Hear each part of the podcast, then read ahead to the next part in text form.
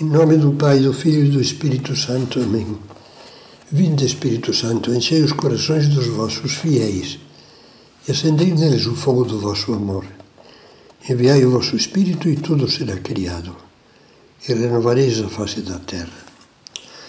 Na meditação anterior falávamos do otimismo cristão, evocando uma imagem, a de um deserto que está no sul da África, na Namíbia, que durante meses é areia, terra seca, sem a menor, o menor sinal de vida, e quando chegam as chuvas se enche de pequenos lagos, de lagoas, de vegetação exuberante.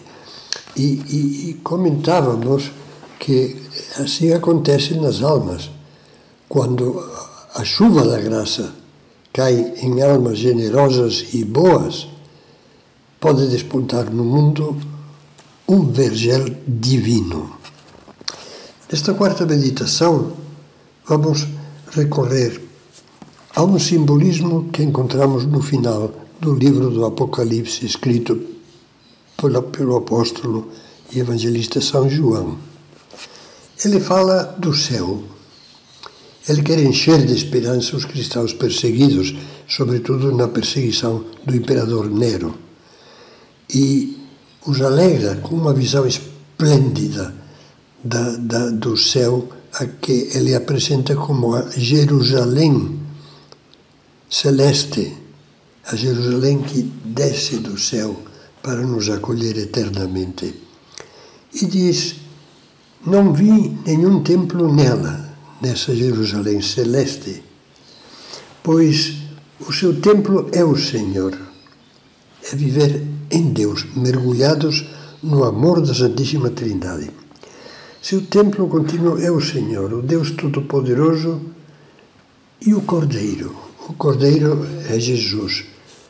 Ao levantar a hóstia para dar a comunhão, o sacerdote diz: Eis o Cordeiro de Deus que tira o pecado do mundo. Deus Todo-Poderoso e Cordeiro. A cidade não precisa de sol ou de lua para a iluminarem, pois a glória de Deus a ilumina e a sua lâmpada é o Cordeiro. Esse é Jesus que disse: Eu sou a luz do mundo. Pois bem, continua já no começo do último capítulo com uma imagem maravilhosa. O anjo que está guiando João nestas visões diz: Mostrou-me depois um rio de água da vida, brilhante como cristal que saía do trono de Deus e do Cordeiro. No meio da praça, de um lado e do outro do rio, há árvores da vida que frutificam doze vezes, dando fruto a cada mês, e suas folhas servem para curar as nações. Ninguém mais precisará, repete, da luz da lâmpada nem da luz do sol, porque o Senhor Deus brilhará sobre eles, eles reinarão pelos séculos dos séculos. Vamos ficar com a imagem do rio. E eu ia lhe dizer que, na realidade, nós vamos meditar ao pensar nessa terra de sombras, com tantas crises e, e, e dúvidas e momentos difíceis, tanto no mundo em geral como dentro do ambiente da própria igreja, há dois rios luminosos divinos que eh, fecundam o nosso pessimismo e o transformam num vergel também, como naquela imagem do deserto.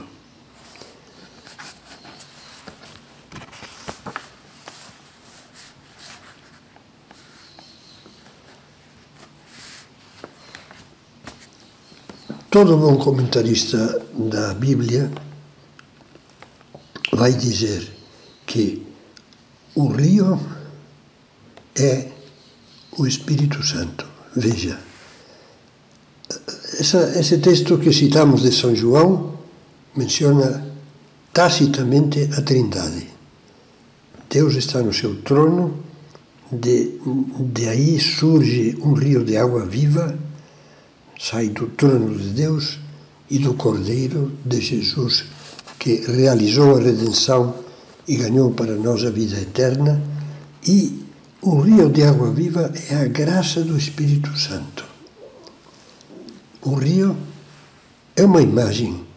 Jesus dizia que Jesus utiliza daquele que crê em mim surgirão do seu interior rios de água viva, rios de vida, rios de vida que são as graças do Espírito Santo. E falando samaritana, dizia: quem bebe da água que eu lhe der, quem bebe da graça de Deus, que é a graça do Espírito Santo, ele, essa água saltará até a vida eterna, não, nunca parará de jorrar. Pois bem, esse rio vivificante, eu diria que se divide em dois. É uma forma um pouco simplória, talvez, mas não acho, não acho que seja tão simplória, de, de simplificar. Há dois, dois rios. Dois rios de vida e de luz, que nenhum acúmulo de crimes e pecados pode turvar nem secar. São dois rios fecundos e luminosos que atravessam as sombras da história sem que elas consigam detê-los. Embora muitas vezes essas sombras se lhes oponham com furor e grande violência, eles continuam avançando e fecundam de verdade e de amor um mundo em que parecem, aparentemente, parecem ir se apagando cada vez mais os sinais da verdade e do amor. Sim.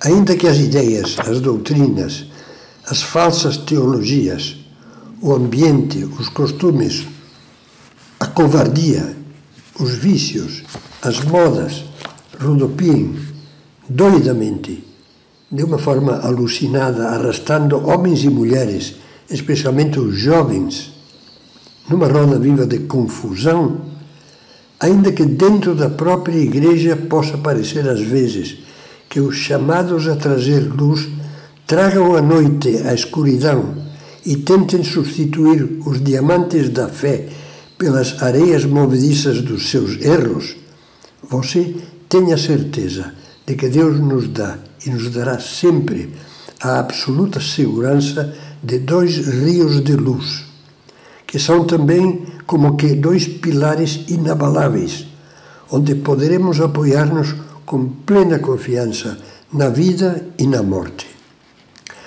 O primeiro rio de luz é formado pelos santos, pela corrente ininterrupta de santos que ao longo de toda a história jamais faltaram na Igreja e que refletem com as suas vidas o rosto de Cristo.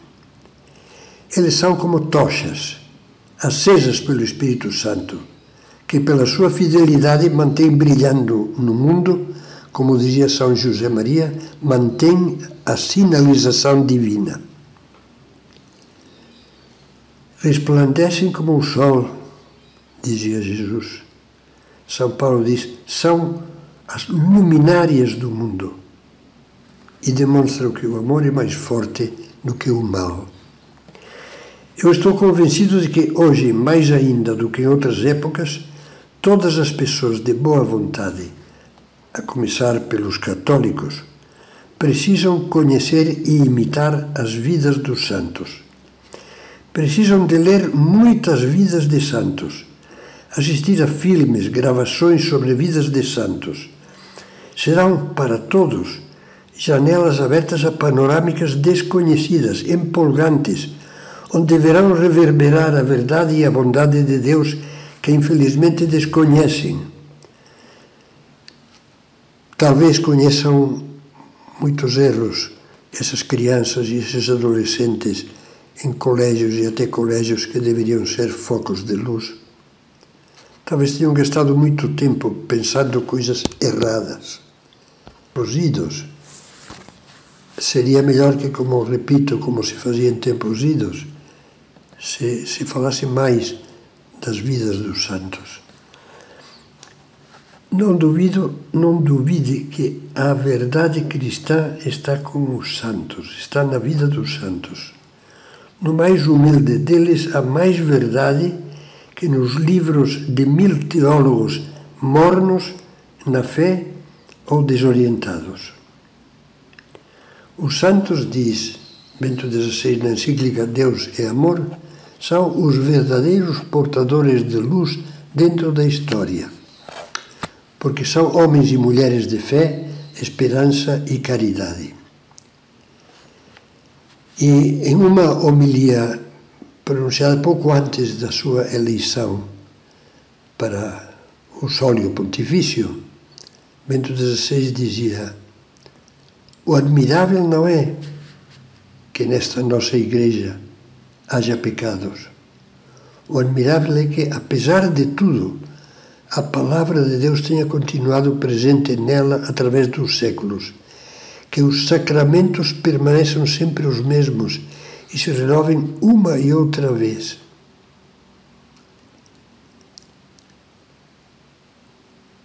Na sua força e frescor incorruptíveis.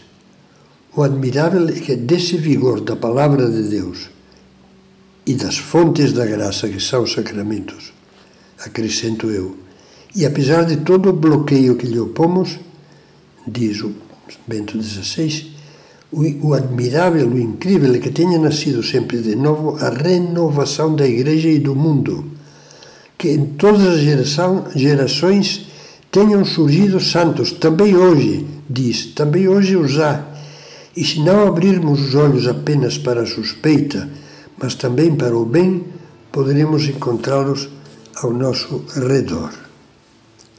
Na próxima meditação veremos o segundo rio.